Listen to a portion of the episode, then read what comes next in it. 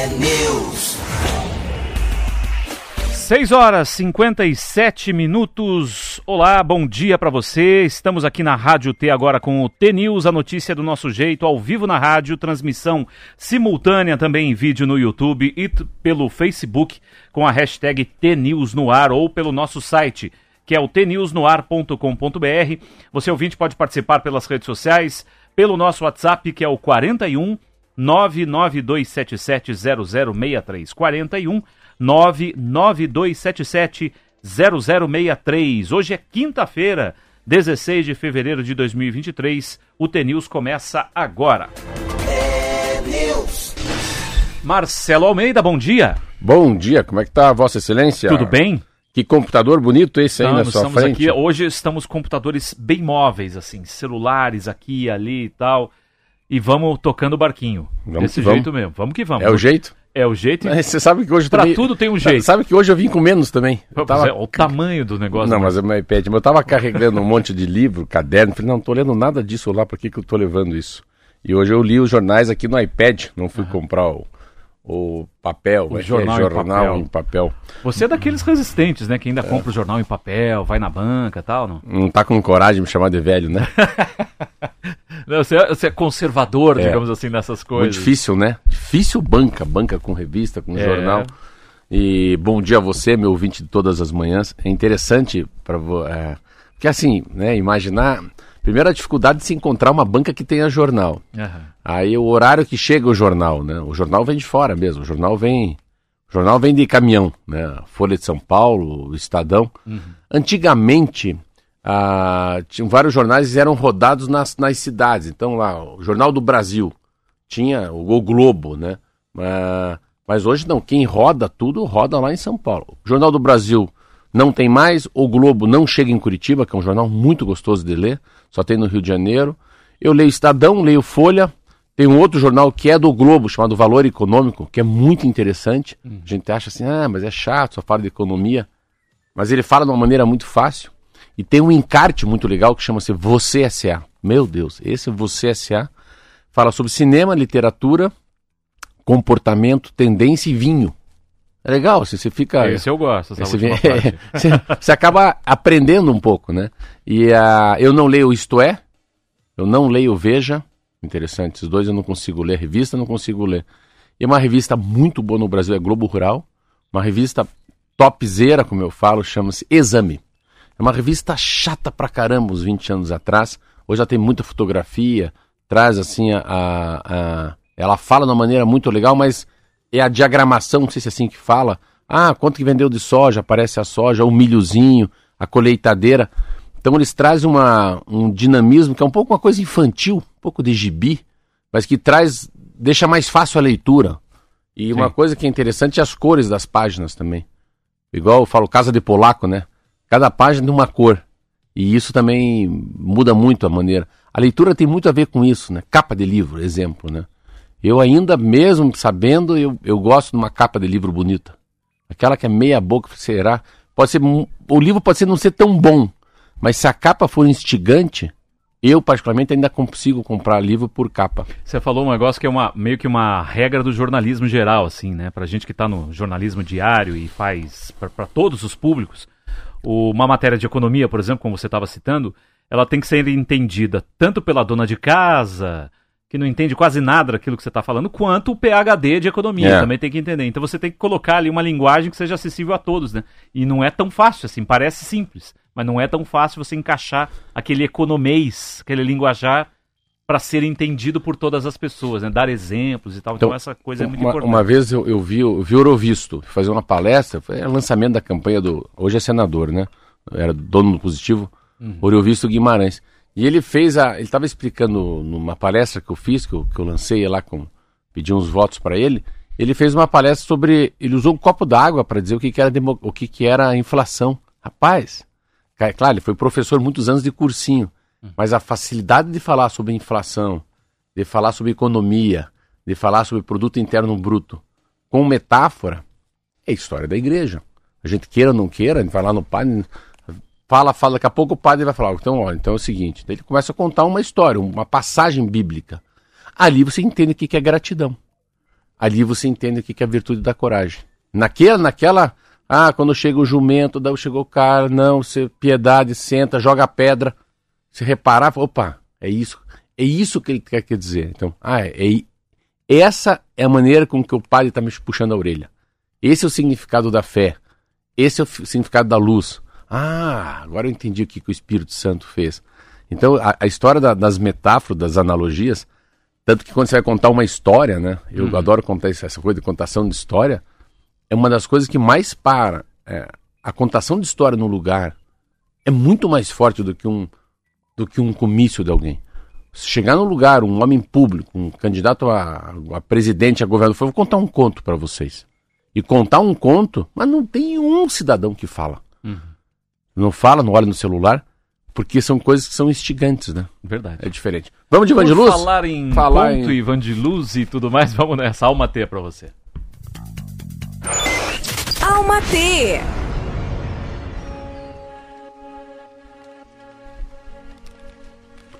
Fluir com a vida. Bom, ruim, seja lá o que for, venha o que vier, o que tiver que ser, simplesmente será. Não será o nosso mau humor, não será a nossa vontade, birra ou resistência quem impedirá o destino de se cumprir. Precisamos estar abertos e dispostos para receber e aceitar as curvas e desvios do caminho que decidimos trilhar. O que realmente está destinado a acontecer encontrará uma maneira de chegar até nós, se não brigarmos com as circunstâncias e acolhermos o presente como ele é. Não há necessidade de forçar nada. Precisamos apenas acreditar. Encher o peito de coragem e confiar que o universo tem o melhor e que os planos de Deus são sempre perfeitos. A gente só precisa aprender a fluir, a fluir com a vida, com amor e fé. Band de luz. Band de luz. Muito bem. 7 horas e 4 minutos. Lembrando sempre que a gente compartilha com você todas as colunas aqui do Marcelo Almeida, todos esses pensamentos inspiradores a cada manhã nas nossas redes sociais, para você também compartilhar com quem você quiser. Afinal de contas, coisas boas não devem ficar só com a gente, né? Compartilhe também com as outras pessoas. 7 horas e 4 minutos, começando falando sobre onde está o dinheiro. Distrito Federal, Marcelo vai comentar essa, hein? Distrito Federal é a unidade da federação com maior renda média por habitante, segundo mostra um estudo do economista Marcelo Neri, da Fundação Getúlio Vargas, baseado em dados do imposto de renda.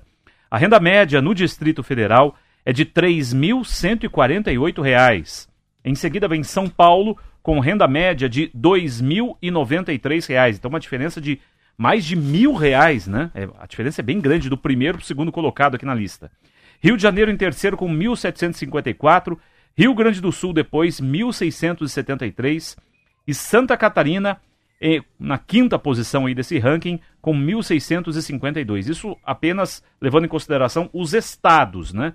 Considerando apenas as capitais, a renda média é maior em Florianópolis, R$ 4.215, seguida de Porto Alegre, 3.775, Vitória, mais ou menos ali, 3.700 e pouco, São Paulo, R$ 3.500, e Curitiba com R$ 3.427. O economista fez, que fez esse estudo reconhece que há uma correlação entre o tamanho da economia de uma região e a renda média de sua população, mas ele destaca que há também locais com maior qualidade de vida, com capacidade de atrair a população de mais alta renda, o que explica a situação de Florianópolis, por exemplo, entre as capitais ser o, a cidade. O final, Florianópolis tem menos por quê? Florianópolis é uma cidade que tem menos mas é habitantes, mas ela tem maior renda. Por quê? Porque é uma cidade que, segundo o estudo, oferece mais qualidade de vida, o que tem atraído gente de maior renda para morar lá, né, nas praias lindas lá. É verdade, virou, virou eu conheço muita gente de grana que foi morar em Florianópolis. Exatamente. É, e aí aumenta gente. a renda média de, é. da O população. que você pode, assim, é difícil a gente falar um pouco de Brasília, mas é eu posso tirar Brasília. Brasília é uma cidade muito cara, assim. Brasília, vamos dizer, mas tem, é o funcionalismo, né? A gente tem que imaginar que a capital do Brasil foi o Rio de Janeiro. E o Rio de Janeiro teve uma pompa, era um lugar que tinha muita gente rica, muito dinheiro, antes de, de do JK criar Brasília como a capital do Brasil. Mas Brasília, assim, se pega o salário dos funcionários da Câmara Federal. Não tem ali, não tem pé de macaco, não. Tudo é muito grande. O salário do deputado é muito grande. Eu lembro que eu fui deputado uma vez e meia. E me impressionava. Eu juro que me impressionava, assim, o salário que eu ganhava. Eu ia no final do mês, no Banco do Brasil, eu adorava tirar o extrato. Pô, mas era um número assim, sabe? Sempre dava para sair e comprar um presente. Era uma grana muito grande. O deputado federal ganhava muito bem. o assessor ganhava muito bem. A secretária ganhava muito bem. Então tudo é muito, muito bem pago. Mas tudo é muito caro. Um aluguel em Brasília, Rodrigo, meu Deus do céu. Eu lembro que lá, uma vez fui ver um apartamento no sudoeste, numa região, um funcionário que era meu queria alugar lá, eu acho que eu ia ser avalista dele, alguma coisa assim. Mas qualquer cubículo é muito caro. Então é uma cidade muito cara, o poder aquisitivo é muito alto. Então você ir jantar em um jantar em Brasília é mais caro do que um jantar no Rio de Janeiro, né? Então, São Paulo. São Paulo é uma cidade cara. Sim. E, e daí quando você fala, tudo bem, mesmo Florianópolis sendo uma renda maior, Florianópolis come-se bem barato. Você vê, é diferente assim, né? Aqui no sul, uh, Curitiba não acho uma cidade tão barata, mas assim, Rio, São Paulo e Brasília, o buraco é mais embaixo. Vou dar um exemplo para você, eu fui para Alagoas, Maceió. Aí eu fui pedir um suco. O suco veio numa jarra. Mas um suco, uma, vamos dizer, um suco hoje aqui na pretinaria, na minha padaria, deve ser uns 9, 10 reais um suco de laranja. Não é barato. Porque a pretinaria também é uma padaria um pouco diferente, mais qualificada. Mas não é barato. Um suco hoje, uma jarra de suco lá em Maceió, em Alagoas, deve ser 5 reais. A jarra. A jarra. Aí. Eu lembro um dia que eu peguei um Tem táxi, eu falei, ó, eu quero comer um peixe muito bom, uma lagosta muito boa. O taxista falou, ó, é boa, mas é cara, doutor. Você tem certeza que o senhor quer ir lá? Eu falei, não, vai que dá. Vai que o bolso hoje tá cheio. Uhum. E eu fui lá, sentei lá. O muito caro do cara. Assim, extraordinariamente caríssimo. Era por cabeça 70 reais. Um restaurante com frutos do mar. Então não é muito caro. Uma churrascaria em Curitiba custa 120 hoje. Fácil. Uhum. Então essa, essa, essa, o que, que é caro e o que é barato é muito interessante. Ah, eu fui pro Acre. Cara, é, é quase outra moeda. Roraima também. Tá, então tudo muda. Mas é a, a, concentração de grana em Brasília, eu, claro, não, não, tenho certeza que é, é a sede da Caixa Econômica, é a sede do Banco do Brasil, é, é lá que está o mundo político, enfim. É, é uma cidade muito cara. Mas eu acho muito interessante esse, esse teu viés que você fala de Florianópolis. O que eu conheço de gente falou, ah, chega, cara. Vou é, me aposentar. A pessoa quer vou me... é assim, isso, é assim, quer baixar um pouco. Vou é. me aposentar, tô com a minha grana. Loucura de cidade grande. Vou morar perto da praia. Trânsito, né? Em São Paulo. E tudo isso você tem que contabilizar numa decisão de vida quando você vai, por exemplo, morar em São Paulo. Um meu chefe lá na Band fez essa conta. Ele falou, cara, eu coloquei no papel até o tempo que você gasta de trânsito, que é muito maior, e papapá, papapá, né? O custo, a alimentação e tal. E ele falou, pra eu me mudar para São Paulo tem que ser o triplo do que eu ganho aqui. O triplo. Senão não vale a pena. Ele, ele, assim, mas é na tabelinha mesmo, todos os custos.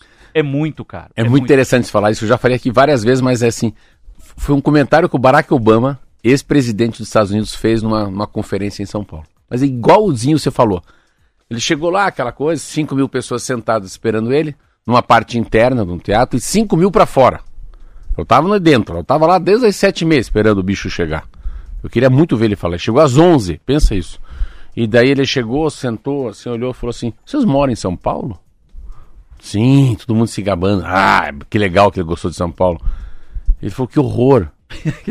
que horror a qualidade de vida de vocês. Ele falou: Olha, eu vou falando sério, como um cidadão. Eu sou ex-presidente dos Estados Unidos. Parece que eles vieram segurando todos os semáforos para eu chegar aqui. Comboio, eu vim chegando, eu levei 30 minutos para vir de um hotel aqui perto até aqui.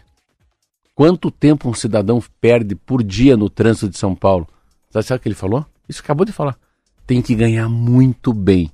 Para valer a pena. Para valer a pena. É. E tem gente que adora São Paulo, né? Que go gosta desse ritmo alucinante. Conheço pessoas que, cara, não abro mão daqui, adoro aqui, é a minha cidade e tal. N não são poucas pessoas. Tem um paulistano que, que gosta dessa coisa, né? Mas chega um momento que é, como você disse, ah, preciso baixar a poeira e vou para Florianópolis, vou para uma cidade de praia realmente para é, é, é, assim, é uma, uma para quem está me ouvindo assim, foi uma das experiências mais lindas que eu tive na minha vida, ser deputado federal, duas campanhas para federal, uma para senador e ser diretor do Detran. A qualidade de vida que as pessoas têm no interior do estado do Paraná, para mim é surreal. Assim, assim, eu posso falar aqui 50 cidades para você, assim, que olha, são cidades que parece que o tempo para. Uhum. Dizer, vem uma paz no espírito da gente, rapaz. É, muito Sabe, a hora de poder comer, comer, comer um churrasco, bater um papo, tomar uma estelinha, numa casa de um amigo, numa varanda de uma casa, ou numa pequena chácara perto de um lago, numa lagoa. Meu Deus do céu, é muito bom. 7 e 12, intervalinho, voltamos já. Bad news.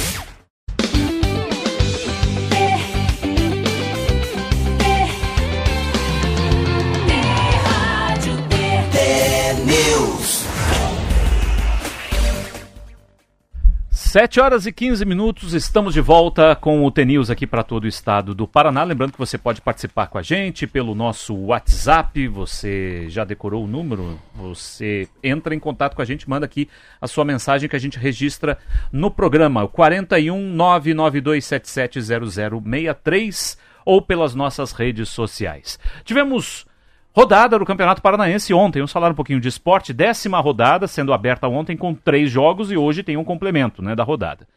O Arucó empatou com o Azures 1 a 1 O que, que eu falei que ia dar esse jogo? Você não trouxe sua anotação, né? Arucó eu é quem? acertei. Arucó e Azures. Eu falei que ia dar empate, o que, que deu? Você acertou. 1 a 1 Acertei o empate. 10 reais. Coritiba e Londrina, 1 a 0 Coritiba. O que, que eu falei que ia dar? 1 a 0 Coritiba. 20 reais. 20. Olha lá. É só consultar aqui, É, papai. é, ó. o- não é aquele bet, não sei o que lá? Foz, Igua... é, Foz Iguaçu e Operário. O que, que eu falei que ia dar? Operário. O que que deu? 2 a 0 Operário.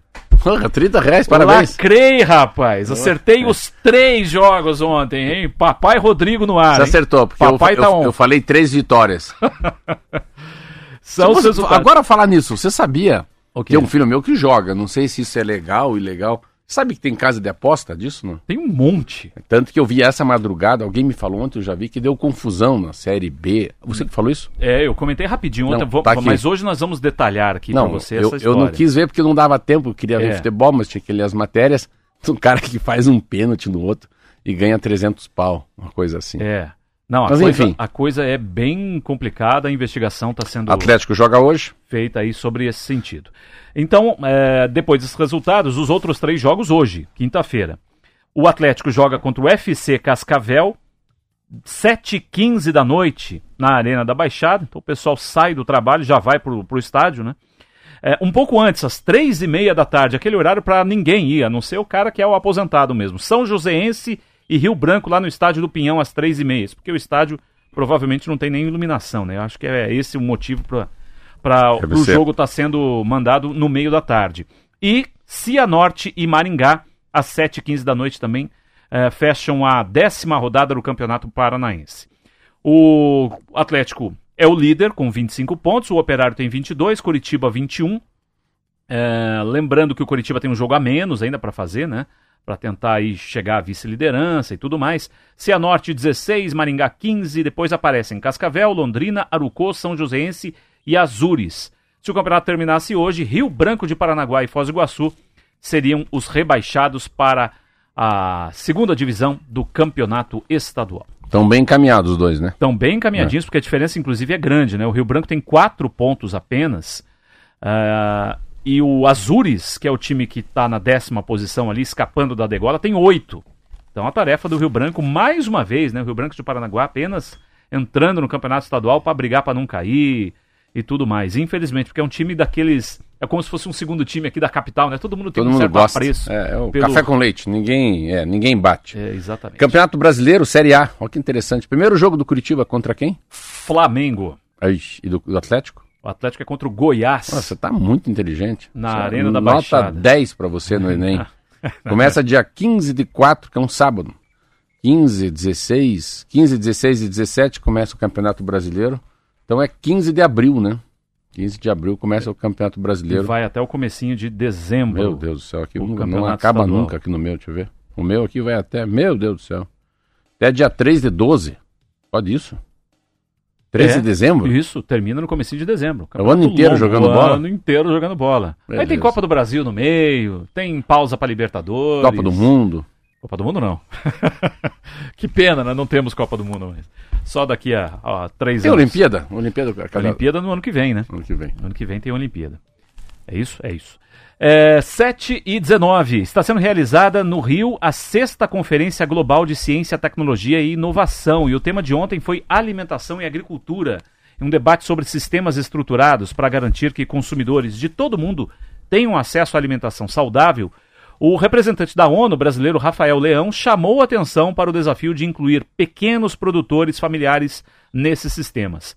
Ele afirmou que quando se fala em inovação é, e tecnologia né, nessa área, a tendência é pensar só em sistemas digitais e ferramentas tecnológicas, mas, segundo ele, favorecer todos os envolvidos na cadeia produtiva é a melhor forma de inovação. Os pequenos agricultores, segundo ele, são o elo mais fraco da cadeia produtiva de alimentos.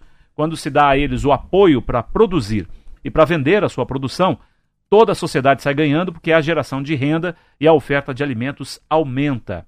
Ou seja, sem os pequenos agricultores não tem como garantir comida no prato de todo mundo. Reportagem que está na Agência Brasil. E terça-feira o Ratinho Júnior aí também lançou, muito legal, eu estava vendo isso no, na página do governo aqui, que é sobre a, a, a, é uma publicação de uma. Eu tirei um xerox aqui, como é que fala o nome? Veja aí que você vai achar. Programa Compra Direta. É uma coisa que pode colocar. Coloque renda familiar, não como é que é? O assunto. Como é que você chama isso aí? É, pequenos agricultores. Pequenos agricultores vai cair, vai cair aí um, um lançamento.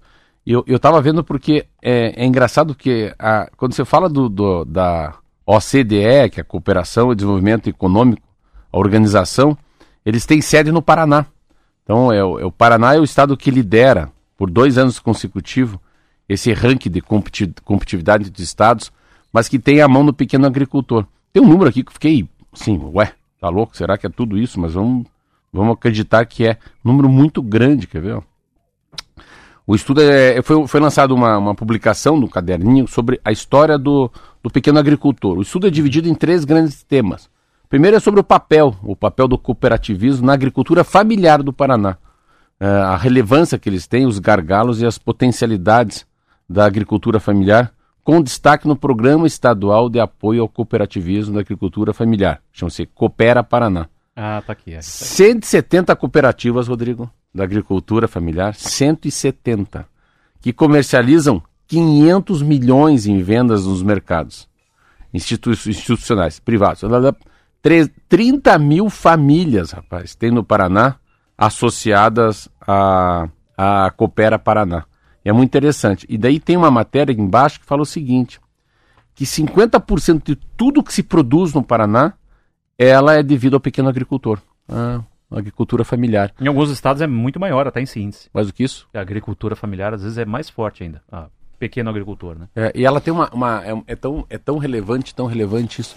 Tem duas coisas que eu acho muito relevante, assim, porque eu gostaria, acho que vale a pena.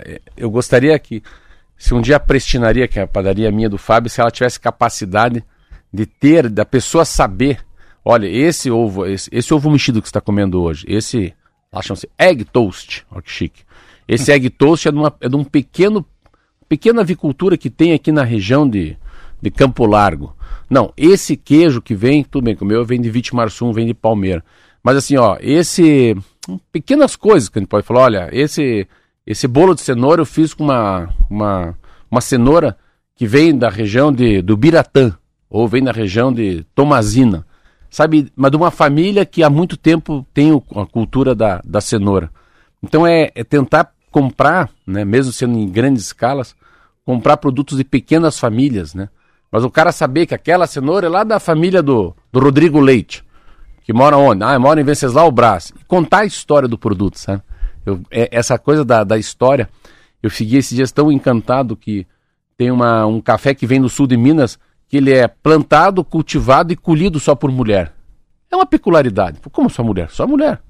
Ali não tem homem. São só as mulheres que mexem com café. Às vezes, esse é o plus.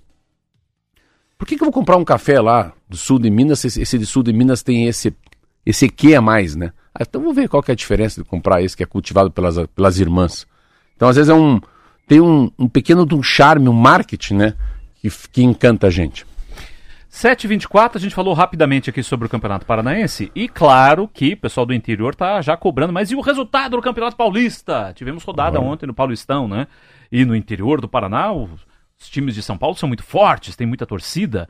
Já vista que às vezes perdem mando de campo, onde é que eles vão mandar o jogo? Lá em Londrina, Londrina. Maringá e tal, e o estádio, ó. São Paulo, São gente. Paulo colocou cinco em alguém. 5 a 1 maior destaque então dessa rodada, né? Foi a vitória do Fora São de Paulo casa, no hein? Morumbi. Não, foi no Morumbi o jogo. 5 a 1 contra a Inter de Limeira.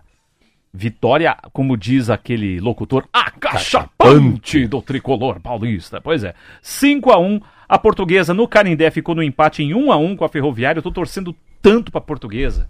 Mas não tá dando certo. Ô, portuguesa, acabou de voltar, tantos anos fora da elite. Ela voltou pra, pro A1 paulista mesmo? voltou para a elite do futebol né, de São Paulo. E a Lusa, estádio do Canindé, é tão legal, né? Portuguesa já foi finalista de campeonato brasileiro, né? Já teve uma história. Quem não lembra do Denner, inclusive, né, essa. foi lançado pela A portuguesa. gente tinha que pedir pro Mário Celso Petralha assumir. É, Já tem o vermelho ali mesmo? Petralha assume esse time aí, e vai. aí, mas a portuguesa, que é um time que eu tenho uma, essa simpatia, assim, torcendo para ficar mesmo pelo bem do futebol, né? Grandes clubes, assim, clu- clubes com tradição, né? Mas tá difícil. Um a um, a portuguesa continua lá, inclusive na lanterninha do grupo D, com seis pontos apenas.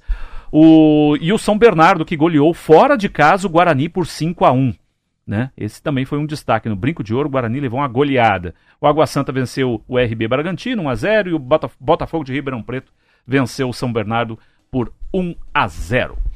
7 e 25 agora, e a gente falou agora sobre a questão do campo. Uma reportagem da revista Globo Rural conta que um levantamento feito com base em 1.100 re- sinistros registrados entre 2019 e 2022 mostrou que as colheitadeiras foram as máquinas que mais causaram acidentes ou colisões, somando 34% das ocorrências, mais de um terço. Também foram registrados muitos casos de incêndios em colheitadeiras, com diferentes causas, desde um curto-circuito no painel de controle, até uma batida ali num poste de rede elétrica ou contato com fios de alta tensão. O superintendente de agronegócio da empresa que fez o levantamento, Guilherme Frezarim, explicou que em épocas de seca as condições climáticas podem provocar incêndios espontâneos que se alastram pela fazenda, atingindo máquinas e até galpões. Há ainda outras causas de acidentes, como a entrada de pedras e pedaços de madeira na plataforma da colheitadeira, que acabam danificando componentes. Então, para quem trabalha no campo, colheitadeira é sempre um, Não. uma solução por um lado, Mas um problema. mas um problema As colheitadeiras, eu lembro quando fui diretor de Detran, era um problema. Eles tinham uma. Era interessante. O problema era outro. O problema era como é que você anda com uma colheitadeira na estrada. Então o cara tem muitas áreas, né? É uma, uma- uma- uma- um momento de colheita. E daí tem a tal das cidades lindeiras. Você tem que. A, a cidade é cortada por uma estrada. Então você tem uma, uma grande data do lado esquerdo, um grande terreno, um espaço do lado direito, você tem que colher dos dois lados. E daí tinha esse problema. Mas ele pode atravessar? Mas se ele sair se ele sai da, da, da chácara, ele pode atravessar uma estrada federal, uma estrada estadual, transitar no acostamento sem placa? Olha que interessante. Aí começaram a falar sobre o registro de veículo. Não tem que ser registrado isso aí? Depois tinha uma outra coisa, que era o roubo de colheitadeira. Você vê como a gente não tem o que, que a colheitadeira vira. E assim, você pega ou não, é, Rodrigo, é, elas são muito grandes, né? Pensa, 40 anos atrás, né? A- a- os lugares não foram feitos, os caminhos não foram feitos, os postes, a altura dos fios para as colheitadeiras. Então, a colheitadeira deve ter um. Ele é tão grande, deve ser uma coisa tão. e tão cara, se, se acontece alguma coisa como essa. Mas o transitar dela gera um problema no Detran. Eu falei, deixa os caras, pelo amor de Deus, cara. Vai me cobrar IPVA de colheitadeira agora. O cara não vai passear na, na rua com a colheitadeira, né? Colheitadeira não anda no asfalto, não fica usando iluminação pública, né? Não, fica, não para no semáforo, né? É diferente. Então, colheitadeira, carteira de habilitação para tocar uma colheitadeira, porque o cara está na estrada. Queira ou não queira, o cara t- t- t- atravessa a estrada. Mas é um. Você vê que o Globo Rural é tão forte o assunto agronegócio que até tem espaço para a gente falar dos acidentes com colheitadeira. É isso aí. 7h28, rapidinho antes do intervalo e da nossa despedida aqui por interior, a situação do tempo em boa parte aqui do Paraná. Curitiba tem 19 graus, friozinho, tanto é que Marcelo Almeida veio de jaqueta hoje aqui para a emissora. Máxima chega a 26 e pode chover. Inclusive o tempo está bem nublado, já tem uma certa garoa em algumas regiões aqui eh, de Curitiba. No interior, Londrina tem chuva neste momento, 20 graus, a máxima chega a 27. O tempo vai ficar instável nessa região, assim como Maringá, 22 agora, máxima de 27 por lá também. Ponta Grossa, segundo o Cimepar, se o pessoal de Ponta Grossa estiver com outra situação aqui, me avisem. Não me- não me bate. Não bate em mim, não. 18 graus agora em Cimepar, no, em Ponta Grossa, segundo o Cimepar. E a máxima chega a 26 por lá tempo nublado na região. Se estiver chovendo aí, vocês me avisem. Cascavel, segundo o Cimepar, tem chuva agora, 18 graus e máxima de 24, não passa disso. Foz do Iguaçu não chove, 22, máxima de 28. E no litoral do Paraná, para onde vai muita gente nesse carnaval, 24 graus agora, 28 de máxima. Chegamos ao final, então, desse nosso T-News aqui para o interior do Paraná. Muito obrigado pela sua audiência. A gente volta daqui a pouquinho para Curitiba e região, é isso? Sextou amanhã, né? Amanhã sextou, quase sexta hoje. Um abraço para você do interior. Um abraço.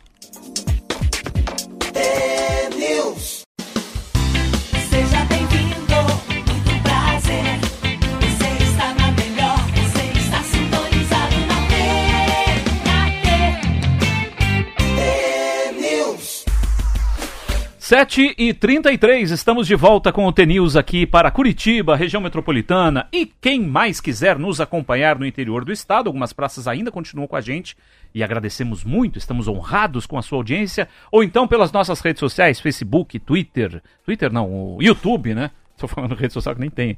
É, e nosso site, tnewsnoar.com. .br. Mande sua mensagem pra gente, vários ouvintes participando aqui, inclusive, senhor Marcelo Almeida. Olha só, o pessoal é, falando aqui a. Como é que é o nome dela? Ela esqueceu de colocar, ela mandou uma foto aqui que em Ponta Grossa não está chovendo agora. Inclusive está o céu até bem aberto. Pou- poucas nuvens em Ponta Grossa neste momento, segundo a nossa ouvinte, final do telefone 7360. Muito obrigado aqui pela sua audiência. O Carlos descendo para Paranaguá pela, pela BR e ele diz o seguinte: que vergonha, 120 dias de fila na BR 277 no litoral do Paraná. E eu já atualizo aqui para você que a rodovia, neste momento, vamos ver a última informação aqui da Polícia Rodoviária Federal, tem um quilômetro de fila no sentido litoral, no sentido Curitiba, por enquanto, sem fila. Mas a partir de amanhã, se você quer ir para o litoral, pensa em ir para o litoral, prepare o seu coração, como diz aquela música, porque vai ter muita fila por causa do carnaval. Mas eu, o Rodrigo estava falando sobre a. como, é, como é. Faz parte do ser humano se acostumar com menos, né? Se, se acomodar, né? Assim, eu, eu. Eu ainda fico indignado, assim, a gente não ter pedágio no Paraná e não ter rapidez para arrumar um barranco, tirar uma pedra, resolver um acidente. Eu tava vendo ontem, Rodrigo. Caramba, cara, que confusão. Eu tava até tomando um café com o Samek, que era, foi ex-presidente do Itaipu. E o irmão dele tá vindo de Cascavel, ele falou, mano, se agarra, pega outra estrada, para na Lapa, porque o troço aqui tombou lá um caminhão, atravessou ali em Balsa Nova. São milhares de litros de álcool espalhados, enfim. Tem, tem uma catástrofe, tem um acidente. Mas a- a- o tempo para retirar as máquinas, o tempo para retirar uma vaca que morreu, um cavalo atropelado, o tempo para tirar um carro capotado é muito grande. Então, a gente está se acostumando a, a esperar, né? Daqui a pouco, não, mas não, Rodrigo, vamos pra praia, vamos falar, vamos lá na Band, tá bom. Tem uma matéria lá. Ah, chegou, seis focas chegaram lá, tem um tubarão que tá lá na praia, uma baleia morreu, tá lá na areia. Vamos lá, nós da Band. Quanto tempo? Ah, duas horas e trinta só. Ah, não, tá pouco, já foi quatro. Você que... mas, mas antes era 50 minutos, era uma hora. Então você vai se acostumando com, com menos, né? E é um problema que. Ó, a gente pode Eu falar. gosto muito que se fala isso aí. É, é um problema que assim. A É gente, aquela, é aquela coisa do tiririca, né? é, a gente Pior vai não se fica. acostumando com essas coisas ruins e acha que é normal, por exemplo, o Brasil é, ter corrupção, o Brasil ter maus O políticos. cara que fura a fila. É o cara que fura o semáforo, o cara que fu- fura a fila, o cara que não respeita ninguém, o cara que fura a catraca do ônibus, né? Pula a catraca e tudo mais. Ah, mas é assim mesmo. E tal. É, E isso vai. Vai ficando. Vai, a gente vai formando uma sociedade de pessoas acomodadas e que não cobram nada. E, é, e- e são, de certa forma, despolitizadas, né? É. Você é. vai em outros países. Eu lembro que eu fui é, muitos anos, já tem o que? Foi em 2007, né, qu- quando eu casei, que eu fui passar minha lua de mel no Chile, em Santiago, no Chile. Tava tendo uma revolta das pessoas lá na, na situação. O país, a, a capital, Santiago, vários protestos. Eu fui pesquisar, falei, caramba, não, né? O pessoal tá revoltado. Qual que é o tá- porquê? O que que tá acontecendo? É. Fui saber, havia o, o preço da passagem de ônibus aumentou 5 centavos. Parou o país. 5 centavos. Caramba. Eles ficaram revoltadíssimos, pararam, papapá, papapá, enquanto não... era a Michelle Brasileira. Ah, né? é, Michele. É, Né? é, é uma, a presidente do Chile. Foi uma revolta tremenda. E assim, e o pessoal, os guias lá comentando com a gente, não, aqui se eles aumentam um centavo, as pessoas já ficam super revoltadas, porque é uma coisa, é um direito do cidadão, um transporte de qualidade, acessível e tal, e eles não aceitam essa história de aumentar. Aqui o pessoal às vezes dobra, dobra não, mas enfim, aumenta bastante o preço de uma Não tem, passagem, aumenta um pedágio, aumenta uma coisa, assim, um custo de vida enorme. Ah, mas tá tudo Ah, bem. dá nada. Ah, tem coisa pior, né? Eu gosto de ver muito assim, eu gosto de ver muito trânsito, né? Para quem vai para Campo Comprido, Eduardo Esprada, ah, eu moro para aquela região, foi um- é um bairro que foi criado, mas não, ele, ele não foi criado, é muito conjunto, muito conjunto, muito, muito condomínio, mas é, não tem maneira como chegar na hora do, do, do rush time, na hora do, do pega pra capar. E muitas escolas. Tinha aquela escola antigo Novo Ateneu, que é Bom Jesus, depois Agora tem Jesus. Tistu. Então, assim, tem muitas escolas que tiveram alvará, mas elas chegaram antes do, do desenvolvimento. Tem Eu moro ali pertinho. É? Eu moro ali na, Então, tá. Então você vai, vai de bonito, passa o Batel, a Avenida Batel, Nossa Senhora o quê? Nossa Senhora Aparecida. Aparecida, viaduto que o Rafael Greca levou dois anos para fazer, mas fez, vai embora, três anos. Daqui a pouco não tem mais o que fazer, vira a pista única, uma que vai e uma que vem. E aquela fila pela direita, quem vai pelo Bom Jesus, quem vai continuar, e daí os que vêm furar a fila, vêm tentar entrar pelo lado direito, porque não tem mais como. Ou você entra para direita ou entra para direita. Então naquela decidona, mas assim, você vê que em Curitiba ainda, cada. Eu estava lá ontem numa fila de táxi. Você tem. A cada 20 carros vem um e tenta furar e alguém dá vez, um dá vez e entra. É muito pequena, mas tem assim, 10, 20% das pessoas são mal educados, né? Furam a fila, passam num sinal fechado, eh, param o carro onde tem estar e não colocam estar, enfim, faz parte do mundo 2080. Eu fui no Rio de Janeiro, se você for do Rio para Angra de carro, ninguém respeita nada. Acostamento, fila.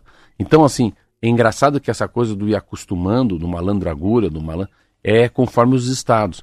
Assim, a gente quando vê, assim, eu vejo assim no trânsito, quando viajo, cara, ainda bem que a gente está em Curitiba, ainda bem que a gente está no Paraná. Só que a- o que me, mais me impressiona, voltando para o que você falou, é o estado que mais produz proteína no Brasil. É o, é o segundo do milho, é o segundo, primeiro do, da soja, é o terceiro do algodão. A gente não pode parar de pensar que a máquina, a geração de emprego, a geração de insumo, tudo isso depende de, de, de ter que escoar por estrada, Rodrigo. Independentemente da paz, do Natal, da Páscoa ou do Carnaval. Cara, e o cara que tem 500 caminhões? Cara, e o cara que já combinou com o cara do navio chinês que está chegando em Paranaguá? É a colheitadeira do cara custa um milhão de dólares, é, Rodrigo. Como é que faz? Não, e essa roda chega na gente, né? Chega na gente. Chega na gente. O, o problema não é só pensar Não, só nele, que é o, o até, o até o produto chega mais caro. Mas daí, tudo isso encarece. Aí você chega no mercado, caramba, mas picanha ontem tava 59 e hoje tá 89. Não, porque aí tem toda uma explicação em cima disso, tal, não sei o quê. Mas começa nessa falta de logística, de infraestrutura, que é tudo muito E- caro e- para E produzir. você pode pegar coisas pequenas, assim. Você pode pegar assim, o cara que faz hemodiálise, pronto. Você- Eu que fiquei muitos anos nas estradas do Paraná, o que mais impressionava são as pessoas carentes que precisam de um tratamento na capital. Então, que- que para, no posto de gasolina às 5 da manhã, tem um monte de van. Ah, a cidade de Araguá do Sul, a cidade de, de Terra Rica, a, a van da, de, de Bocaiúva. Cara, o que tem, o que transita de gente, o que transita de mercadoria, o que transita de sonho. Fica imaginando o cara que alugou a casa um ano atrás em Praia de Leste. Vamos parar pra pensar. E se amanhã cai? Amanhã acorda e São Pedro meio brabo com a gente, abre a torneira e começa a chover. Vamos supor, sexta-feira de carnaval, né? Às 16 horas está lá na Band. Falou, olha, as duas pistas estão interrompidas pro, pro litoral paranaense. Daí faz o quê? Pois é. E ali, e, e você deu um exemplo de chuva e de Praia de Leste, se chove 10 minutos ali um pouco mais forte, alaga tudo. Várias ruas ali, porque tem um rio que corta a Praia de Leste ali, um riacho, né? Ali, aquela região para tudo. Então, quem, quem tem casa lá sabe. É, você- Chove mais Eu forte. acho legal ali, que você falou, que como teu sogro tem casa, você tem, Você já sabe como é que é o Não, forro... ali- Você já sabe como é que é o forrobodó. O forrobodó ali é, é- é complicado. Meu Deus do céu. E não precisa chover tanto, não. É 10 minutos de chuva forte, alaga tudo naquela região. Você não consegue passar pro lado ali da, da- do litoral mesmo, da, da praia, né? Chegar mais perto da praia. Não passa. Todas as ruas ali ficam alagadas. É um. A gente é tem um que torcer tormento. muito que não chova, hein? Exatamente. Sério. Que não chova, que não feche aí a 277, a 376. Daqui a pouco eu vou atualizar aqui a previsão do tempo para essas regiões. 7h43, vamos falar agora sobre quantidade de armas nas casas de civis e de militares. Quantidade mais que dobrou, chegou a quase 3 milhões no período de 2019 a 2022, segundo um levantamento dos institutos Igarapé e Sou da Paz. A equipe responsável pelo estudo aponta que o crescimento tem relação com medidas que facilitaram o acesso a armamentos no país, principalmente entre os CACs, que é o grupo formado por caçadores, atiradores desportivos e colecionadores. Entre as medidas estão a facilita- facilitação do porte, municiado e a disponibilidade de armas mais potentes e em grande quantidade. Com isso, os membros das Forças Armadas e das polícias militares deixaram de ser os maiores proprietários de acervos particulares de armamentos no país. Agora, o maior número de armas está, está nas mãos dos colecionadores. Em 2018, colecionadores e caçadores. Né? Em 2018, os acervos particulares somavam 1 milhão e 300 mil armas no Brasil, sendo, que- sendo que quase metade pertenciam a militares. Já em 2022, são quase 3 milhões de armas particulares. E a fatia nesse total aumentou para dos CACs aumentou para 42%. Também há registro de armas para servidores civis, cidadãos comuns, com registro para defesa pessoal e caçadores de subsistência. E os institutos alertam que a velocidade da compra é o oposto da capacidade do Estado de fiscalizar esse mercado, o que impacta diretamente na segurança pública. Vale a pena dar uma navegada, chama-se Instituto Igarapé.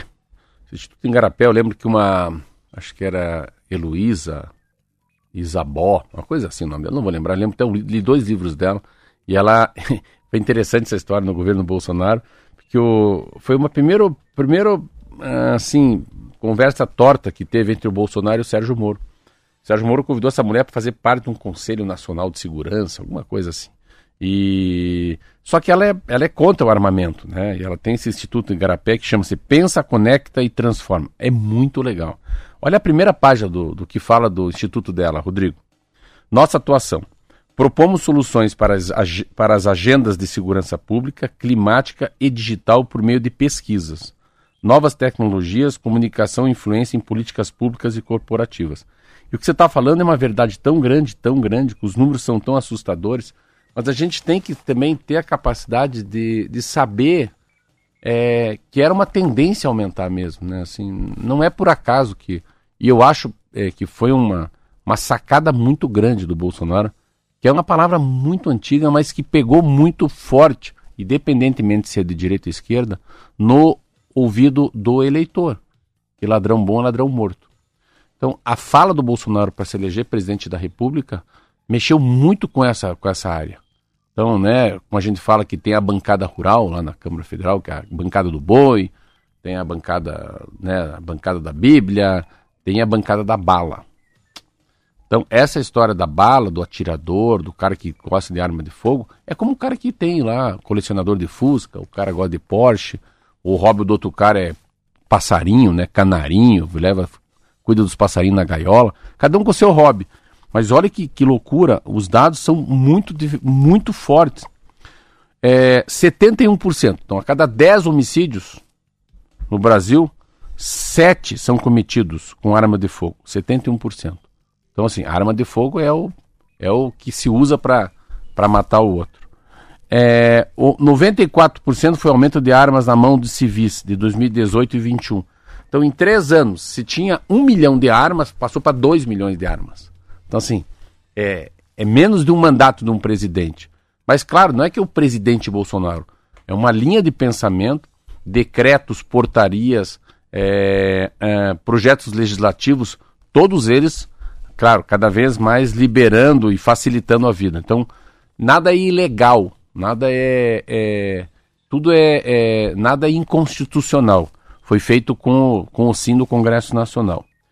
800% foi o aumento no número de armas registradas diariamente, em média, entre 17 e 20. Então é vezes 8. Se você tinha um milhão de armas registradas, você tem 8 milhões de armas registradas em três anos. A minha sensação aqui, posso estar errado, que é, é um- uma janela para você se regularizar. Cara, regu- regulariza isso que agora é um. Sabe assim, vamos passar a lousa, apaga o passado, vamos dar uma arrumada, faz um refis da vida e você não é mais devedor. 15% foi a queda nos recursos de fiscalização de lojas, clubes de tiros, acervos colecionadores, caçadores. Os tal dos CACs que você fala, né? O que a gente tem que tomar um cuidado, só que também para não dar uma. Não ser pejorativo, não, não pré-julgar. Eu tenho muito, muito amigo que é endoidecido por ser atirador e caçador. É impressionante. É um hobby isso, hein? Então, e muita gente cuidadosa, né? Para essas armas não chegarem na mão de bandido. Só que é a relação que eu falei do trânsito. 20 só fazem besteira. Então, no meio disso aí, Rodrigo, com certeza, é, passa a ser um facilitador. O que eu acho que você tem que ver é a tendência mundial. O Brasil não pode se tornar um Estados Unidos. Meu Deus do céu, cara, é, é muito assustador. Sim. Cada vez que eu vejo um atentado daquele, eu fico, cara, Brasil não vai para essa. Lá nos Estados Unidos tem um direito garantido na Constituição do país, o direito à arma. E olha quanta tragédia É, é assim-. E, e o Barack Obama chegou a chorar. Você lembra daquela É, cena do é. Barack Obama chorando depois de um ataque a uma escola? É. Porque ele não conseguia é, fazer nada diante da situação, porque é uma coisa prevista na Constituição do país desde, enfim, há É. muitos anos. É como fosse cláusula pétrea que eles falam, né? Exatamente. E é interessante essa coisa da, da- do armamento, assim, da, dessa fala do armamento, assim, porque a, a- ele, ele, queira ou não queira, esses dados aqui serão reduzidos. né? Vai ser. Cadê o governo? É, é muito claro. a- o governo Lula entrou muito claro já, já bateu muito forte que em seis meses isso aqui vai mudar. Então, quem conseguiu, conseguiu. Né? Quem colocou, colocou. Quem não colocou, não coloca mais, não, não, não fala mais, não consegue mais. Eu acho que vai. Os números vão voltar para como era antigamente em relação a ter uma dificuldade maior, né? De você ter um registro de arma. 7h49, intervalinho, voltamos já.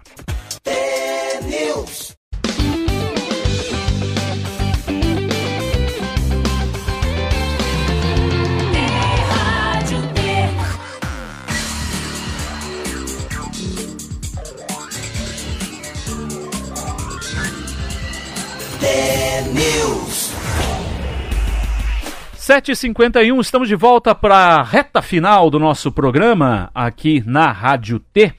É, registrando aqui ah, o aumento da fila para BR-277, ali na BR-277, um ouvinte mandou aqui que já são 7 quilômetros de fila agora, ele que está descendo a serra. Deus. 7 quilômetros sentido litoral do estado. Tem muita gente já adiantando essa descida aí por causa do carnaval, conseguiu uma, uma folga aí quinta e sexta-feira, alguma coisa assim.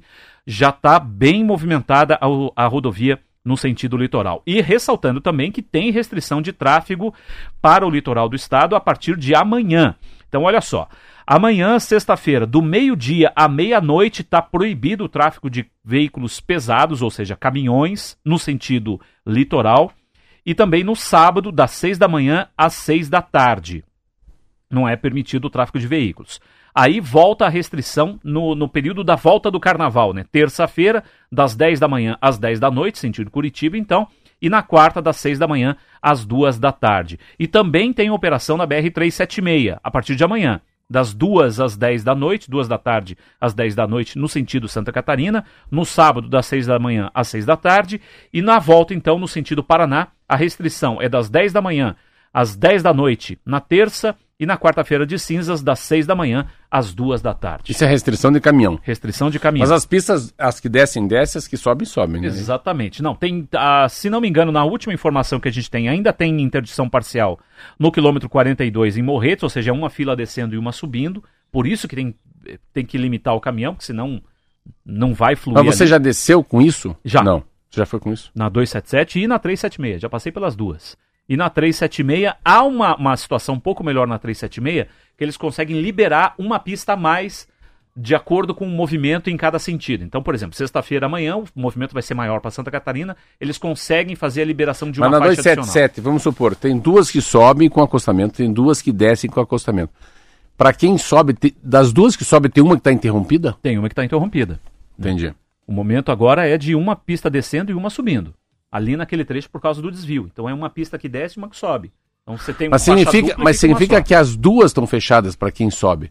O morro pegou as duas. Aí a- as duas que descem virou. É isso? Exatamente, Ah, eles fazem o desvio operacional. Ah, ali. isso segura muito. Aí segura demais. E se tem caminhão então na jogada, imagine. Né? Então por isso que a, a- E essas restrições que você está falando são restrições de caminhões nesses horários. nesses horários aqui, Então, tanto car- na carga 277 pesada não vai. quanto na 376 não vai poder descer carga pro Porto de Paranaguá. Você imagina o prejuízo também. Eu fiz matéria sobre isso, né? Falando sobre matérias e tal que a gente faz Você todo foi, dia. você foi de helicóptero? É, que eu até andei de helicóptero e tudo mais. Mas o, é, o prejuízo, segundo a Federação de Transporte de Cargas aqui do eu, vi, Paraná, eu vi a matéria na Band. é de 60 milhões Dia. de reais dia Dia, né? com estradas interrompidas. Por dia, só para as empresas de transporte. Você imagina. Aquele período ficaram, foram quase 10 dias, né? De, de rodovia interrompida na 376. O tamanho do prejuízo é, é gigantesco. É isso que a gente fala, a gente, a gente tem que falar com o economista para saber como é que isso chega no bolso do cara. No nosso bolso, né?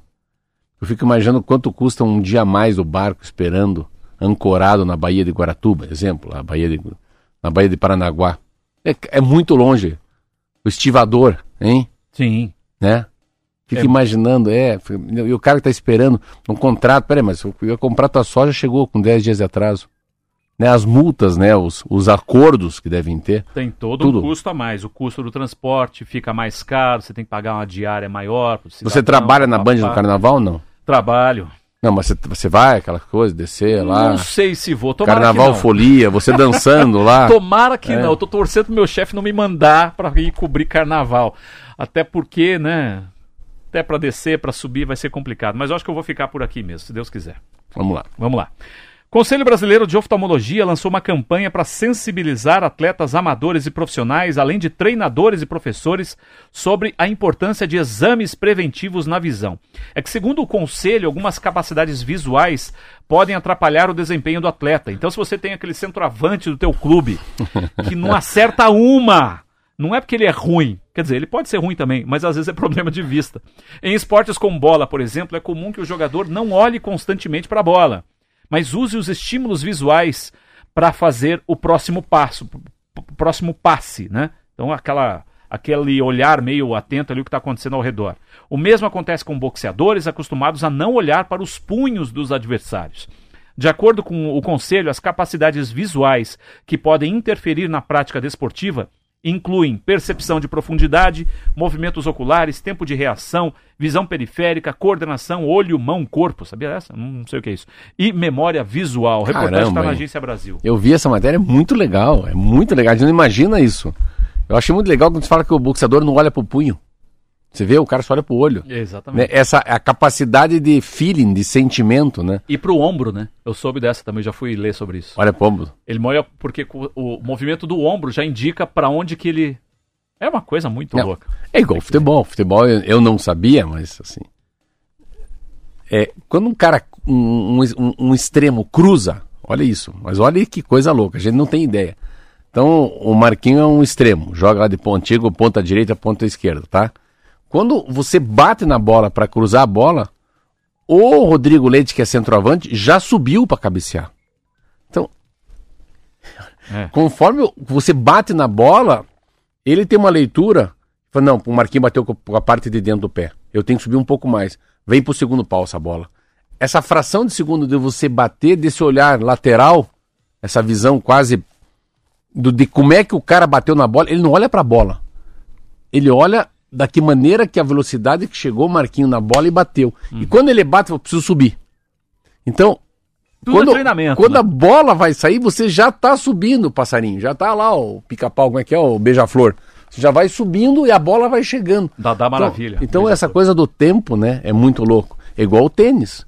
O tênis, o cara sabe que a bola vai sair da maneira que o outro jogador bateu na. na- A hora que o cara abre a raquete, cair, dançou, vai pra fora. Vai na paralela ou vai na cruzada. Então, é a maneira que abre a raquete. Tanto que no tênis o cara esconde a raquete, né? O cara esconde a raquete. O que, que o cara vai fazer? Mas se ele dá. Conforme ele abre o ombro, abre o cotovelo, e o cara, o cara vai dar um winner em mim. Vai dar uma paralela. Então, essa fração de segundo. Pensa se o cara é meio míope.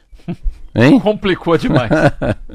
7h59. Chegamos ao final do nosso programa. Muito obrigado pela sua companhia, pela sua audiência. A gente volta amanhã para todo o estado do Paraná, para Curitiba, região metropolitana e continue nos acompanhando nas redes sociais que os programas estão todos lá para você curtir e compartilhar. Valeu demais, Marcelão. Até amanhã. Até amanhã. Um abraço a todos.